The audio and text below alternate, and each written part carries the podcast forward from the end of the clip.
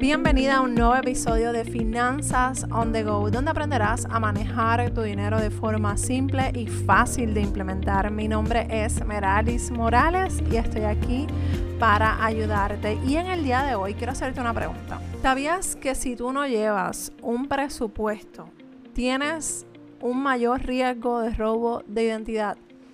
Quizás me estás preguntando, Meralis, ¿pero qué tiene que ver una cosa con la otra? Pues sí, la realidad es que si tú no pasas un tiempo verificando qué está pasando con tu dinero, verificando qué está pasando con tus cuentas personales, la tarjeta de crédito, tu crédito como tal, ¿cómo te vas a dar cuenta?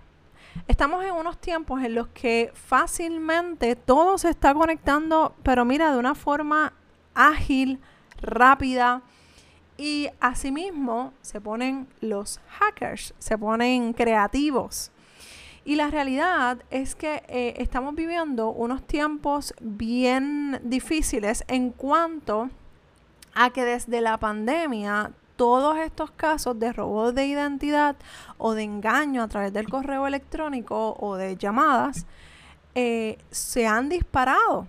Entonces estamos recibiendo muchas llamadas de personas haciéndose pasar por compañías, eh, tratando de engañar a los más vulnerables. Entonces, todas estas cosas nosotros tenemos que tenerlas en perspectiva porque no solamente el hecho de que te digan, ay, te ganaste un premio o mira, te estoy eh, desbloqueando tu aplicación, vamos a desbloquearla y ahí pueda ocurrir un robo de identidad o un hackeo de tu cuenta o alguna transacción que tú no autorices. Pero el robo de identidad, cuando una persona se hace pasar por ti, cuando una persona solicita servicios, crédito, eh, usando tu información financiera, eso sí es, puede ser un grave problema si tú estás buscando en un futuro cercano comprar una casa, comprar, eh, o sea, una propiedad, comprar un auto.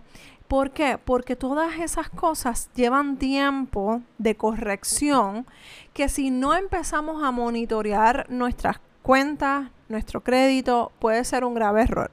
Puede ser un gran problema. Porque el robo, robo de identidad no se puede, no lo podemos evitar al 100% pero si podemos bajar ese porcentaje a bien mínimo para evitar esos riesgos si estamos pendientes a lo que está pasando. Entonces, la próxima pregunta, ¿cómo minimizamos esos riesgos Meralis para evitar el robo de identidad? Porque nadie está exento. Nadie, probablemente eh, tú tienes alguna amistad, un familiar cercano que ha pasado por una situación similar nadie está exento. Así que vamos a empezar a hablar de cómo puedo minimizar ese robo de identidad o el uso del crédito. ¿Por qué te lo digo? Supe de un caso de una persona bastante cercana que estaba haciendo una transacción con su crédito. Iba a comprar una propiedad, no recuerdo qué era, pero cuando el banco se comunica con esa persona, le dice, pero es que ya usted tiene una propiedad. O sea, otra, de esa misma tiene otra propiedad. Y la persona pues se quedó como que, no, es imposible, yo solamente tengo esto. Pues el banco le dice, no, no, no, es que tú apareces con esa más esta otra. Entonces, cuando empezaron a investigar qué era lo que estaba pasando, porque la persona no reconoce esa otra propiedad que indicaba el banco, tuvieron que indagar qué era lo que estaba pasando. Entonces, se dieron cuenta que fue un error bancario. ¿Cuál, er, ¿Cuál fue ese error? Habían dos personas llamadas exactamente iguales con los mismos primeros ocho dígitos del seguro social y solamente cambiaban el último dígito. Entonces, qué casualidad. de tanta gente tenía que llamarse exactamente igual, con los mismos seguros sociales, básicamente los primeros dígitos y el último, el único que cambiaba. Eso puede pasar. Entonces, ya a esta persona cercana a mí, le estaban poniendo algo en el crédito que no le correspondía, que aunque la persona, gracias a Dios, estaba estaba pagando súper bien, pero como quiera le afectaba el crédito. ¿Por qué? Porque supongamos que, número uno, esa persona fallara en su crédito. El crédito que se iba a haber afectado o dañado iba a ser el de la persona que no tiene la culpa, que nunca se enteró. Y o también puede darse el caso de que tú quieras comprar algo, pero ya hay un espacio, ¿verdad? Una, una marca en ese crédito que está pasando algo o que ya tú tengas ese tipo de propiedad y no te, o no te aplique o te requieran un monto adicional o lo que sea que esté pasando. Pueden ser muchas cosas, muchos escenarios. Pero lo que voy es que quiero que pienses en que esto nos puede pasar a cualquiera de buena forma, como le pasó a esta persona, como que afectarse. Y esto no es algo que tú puedes hacer una reclamación, llamar al banco, eso no es mío, esta es mi evidencia, mira mi seguro social, mi, qué sé yo, mi acta de nacimiento, la, la, la, y al otro día te lo quitan. No, esto es un proceso. Entonces, cuando vemos que pasan estas cosas, podemos evitarlas si hacemos la gestión de verificar lo que está pasando con nuestras cuentas de banco, lo que está pasando con nuestro crédito. Entonces, por eso es que yo necesito que tú te detengas a pensar cuándo fue la última vez que tú chequeaste tu crédito, cuándo fue la última vez que tú verificaste tu estado de cuenta. Todas esas son cosas que, mira, empiezan a minimizar ese riesgo tan alto que puede llevar a cabo el robo de identidad. Y una de las primeras herramientas que te voy a recomendar es el presupuesto. Mira, Alice, ¿pero qué tiene que ver una cosa con la otra? Pues mira, el presupuesto, cuando tú haces tu presupuesto, te, te, quitas varios puntos de ese riesgo que te estoy hablando. ¿Por qué? Porque tú empiezas a organizar tus pagos, a, a ver tus estados de cuentas, a ver cómo está funcionando tus finanzas y cómo estás utilizando tu dinero. Y ahí tú te vas a dar cuenta de errores que pueden ocurrir en el banco, en las tiendas, cosas que aparezcan que te puedan hacer daño en tu crédito. Y no solamente verificar cualquier movimiento extraño dentro de tus cuentas bancarias, sino que te das cuenta de cualquier error que esté ocurriendo dentro de ella. Una vez mi esposo compró unas máquinas, algo, algo, no era, no era una máquina, era algo para una máquina de recortar cabello. Mi esposo es barbero. La cosa es que yo verificando las transacciones de la tarjeta de crédito, me doy cuenta que esa transacción la cobraron tres veces. Entonces yo le digo, José, este, tú compraste lo mismo porque eran las mismas tres, las mismas cantidades tres veces. Tú compraste esto tres veces. Eh, me dijo, no, solamente lo compré una eh, y ya. Ah, perfecto. Pero lo cobraron tres veces. O sea que dos están de más, eran cuarenta y pico de dólares. Entonces nos estaban cobrando más de 100 dólares por algo que él había pagado de cuarenta y pico de dólares. Entonces cuando, si yo no hubiese hecho esa, esa verificación de, los de los cargos que nosotros estamos eh, apagando, mm, si hubiese quedado ahí, lo que hicimos fue, lo primero que hicimos, bueno, él hizo llamar a la compañía porque yo le dije, mira, que no vaya a ser que fue que tú, te, tú le diste más veces al, al botón de compra y quizás el sistema lo reconoció que eran más de una vez y te van a llegar en vez de uno o tres eh, productos en total. Y él no, no, o sea, solamente el tracking number viene un producto. Pero son cosas que pasan.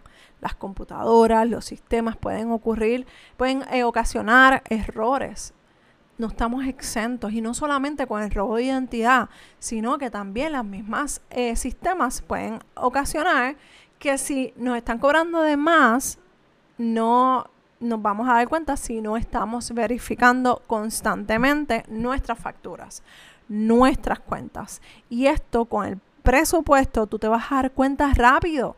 Porque cuando tú haces tu presupuesto, tú vas a decir, espérate, que aquí me faltan 80 pesos, ¿qué pasó? no, esto, esto algo, algo me huele raro. Y cuando tú empiezas a hacer tu presupuesto de forma consciente, ahí tú te vas a empezar a dar cuenta que hay algo que está incorrecto, que falta alguna transacción por este, registrar o algún gasto eh, que no se anotó. Tú te vas a dar cuenta. Créeme que tú te vas a dar cuenta. Mira, otra, otra anécdota. Mi esposo hace su registro de las personas que va recortando y lo va registrando en una aplicación que él tiene. Pero también él tiene otra aplicación donde registra todos sus gastos de, los de las transacciones que él hace para su negocio. Y estas transacciones pues lo, lo, ayuda a él a mantener un control, a tener sus gastos eh, del negocio pues bastante organizados para que cuando llegue el momento en el que uno tenga que enviar toda esa información a la contable pues sea mucho más fácil. Y literalmente él dice, yo tengo tanto en la cuenta, tiene que haber tanto en la cuenta porque en mi registro de acá hay tanto cuadrado. Y cuando no le cuadra, empieza a buscar. Pero esos son hábitos aprendidos. No te digo que esto él siempre lo hacía, claro que no. Nosotros antes éramos un desastre financiero ambulante. Y a medida que vamos avanzando, aprendemos más y más. No te creas que nosotros no cometemos errores, no te creas que no, eh, no nos descuadramos, pero la diferencia es que nos damos cuenta cuando nos sentamos no, no nos damos cuenta dos, tres meses después que decimos, oye, esto no se pagó, oye, ¿qué pasó con esto? Oye, ¿qué pasó con lo otro? Entonces, todas esas cosas tú tienes que tenerlas bien presentes y el presupuesto te va a ayudar a aterrizar todas esas transacciones. ¿Qué tienes que hacer para evitar estos riesgos? Número uno, como ya te mencioné, verifica los estados de cuenta tan pronto lleguen o antes de que llegue el próximo. O sea, si la tarjeta de crédito, si la cuenta de banco ya cortó, mira, eh, si te llegó por correo electrónico o por eh, físico, correo físico, saca 15, 20 minutos y verifica las transacciones. ¿Por qué? Porque te puedes estar ahorrando un mal rato o, estar ahorrándote dinero que te estén cobrando de más. También me pasó una vez que yo pagaba el carro que teníamos anteriormente, se pagaba de forma automática, se saldó ese carro y el banco siguió cargándomelo. Pero como yo no me di cuenta rápido, me di cuenta dos o tres días después, me habían devuelto unas transacciones. Entonces me, me el banco tuvo que pagarme esas transacciones, o sea, esos cargos por servicio y me tuvieron que devolver, ¿verdad? Hacer todo, revertir todo ese dinero los bancos se equivocan. No te puedes confiar al 100% y tienes que siempre verificar tus cuentas, tus estados, por favor. Número dos, analiza detenidamente lo que te está encargando a la tarjeta de crédito o a tu cuenta de cheques o ahorros. Súper importante, ya te he mencionado varios ejemplos porque es importante. Y número tres, si ves que hay algún cargo que tú no reconozcas o que lo hicieron incorrecto o duplicado, comunícate rápidamente al banco para hacer una reclamación a sí mismo. Mira, tengo que hacer una reclamación de esta transacción y, me lo están cobrando ah, y explicar, me lo, me lo, están cobrando dos veces, eh, está pasando esto, si no consigues el comercio que te lo devuelva, rápido, rápido.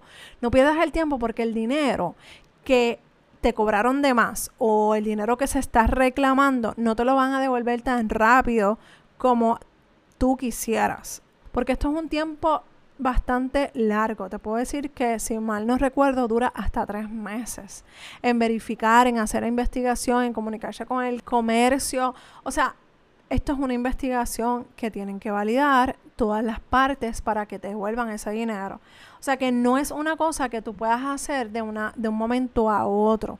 Así que por eso es importante que tú saques este espacio de tiempo para evaluar y ver qué es lo que está pasando con tus cuentas bancarias y con tus tarjetas de crédito. Para que te evites cualquier situación negativa, cualquier mal rato, cualquier susto, porque no solamente la parte eh, de resolver esta situación, sino la ansiedad que, vas, que vas a sentir porque no sabes si te van a devolver el dinero, porque no sabes cuándo te van a devolver el dinero. O sea que te vas a estar ahorrando muchos dolores de cabeza. Otra acción, y no menos importante, esta es la última. Esta es la, yo creo que es la más importante para minimizar el riesgo de tu, de tu identidad. Es que anualmente tú saques un reporte de crédito para las agencias principales. Si tú vives aquí en Puerto Rico o en Estados Unidos, tú puedes solicitar eh, un estado, un, reporte gratis una vez al año. Y este reporte lo que te hace es que de las tres principales eh, agencias crediticias, eh, te saca un resumen de cómo tú has ido pagando, de cómo tú has ido, de las transacciones que tú has hecho en tu crédito como tal. Y todas esas cosas te lo va a hacer como un resumen.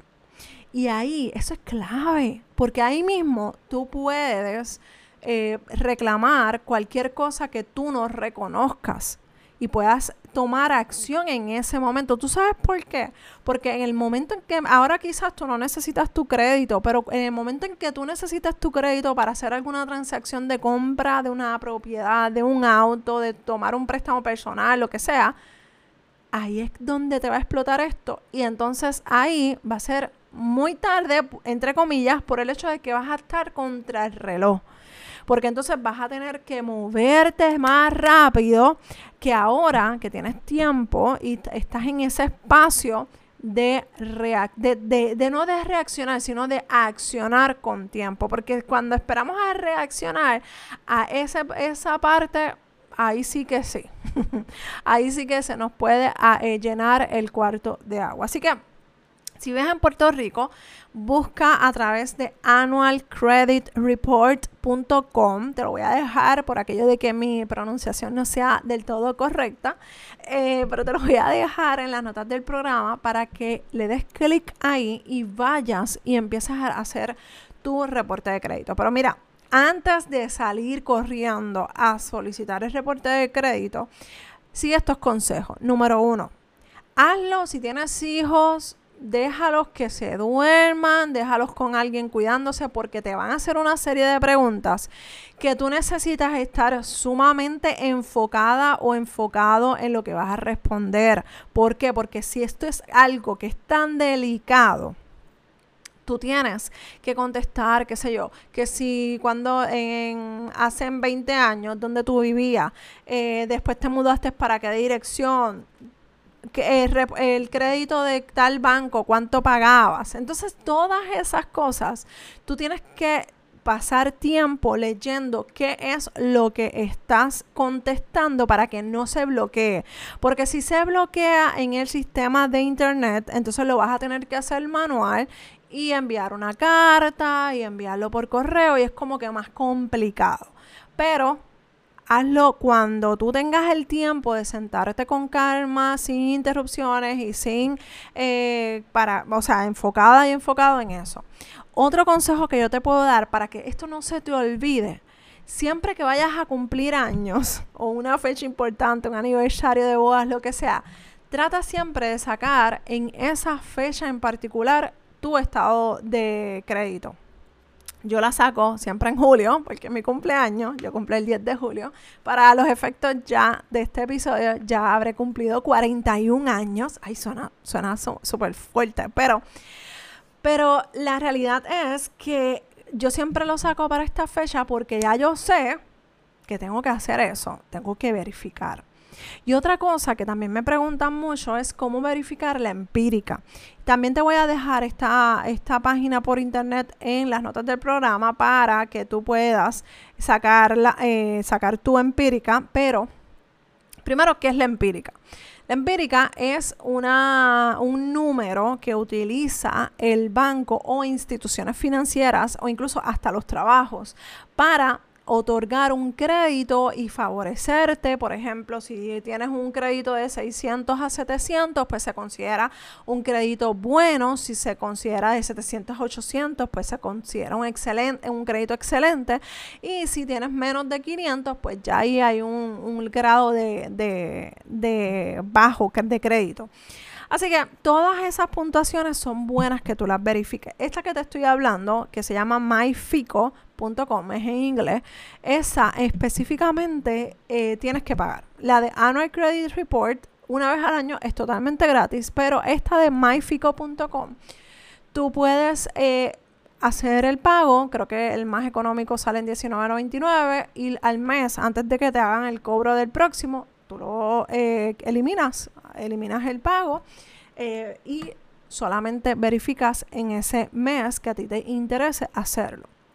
Esos son consejitos que tú puedes seguir, pero al final del día tú eres la que decides, tú eres el que decides si lo haces de esa manera. Hacer estos ejercicios de verificar esta información bancaria, de tu crédito, te va a ayudar a bajar los riesgos para que cualquier cosa que tú veas raro, tú puedas accionar y no salir corriendo cuando verdaderamente tú necesites tu crédito.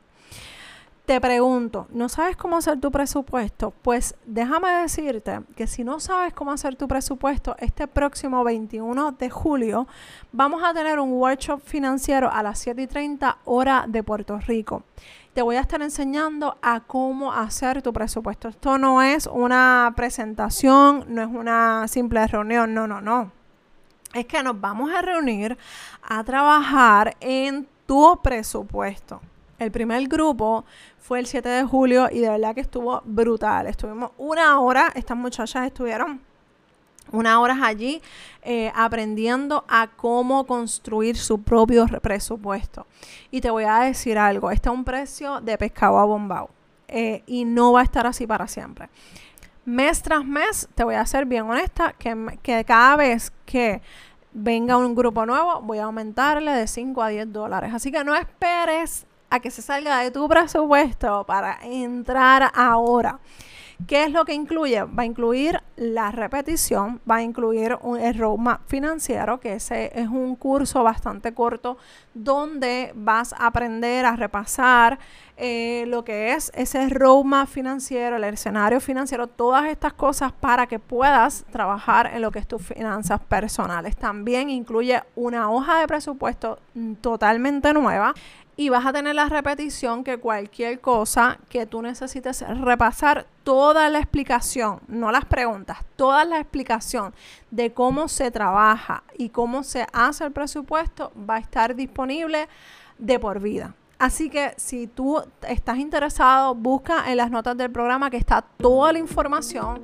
Son pocos espacios los que voy a estar tomando porque si no, el tiempo no me da y estamos demasiado tiempo. La idea es estar una hora nada más.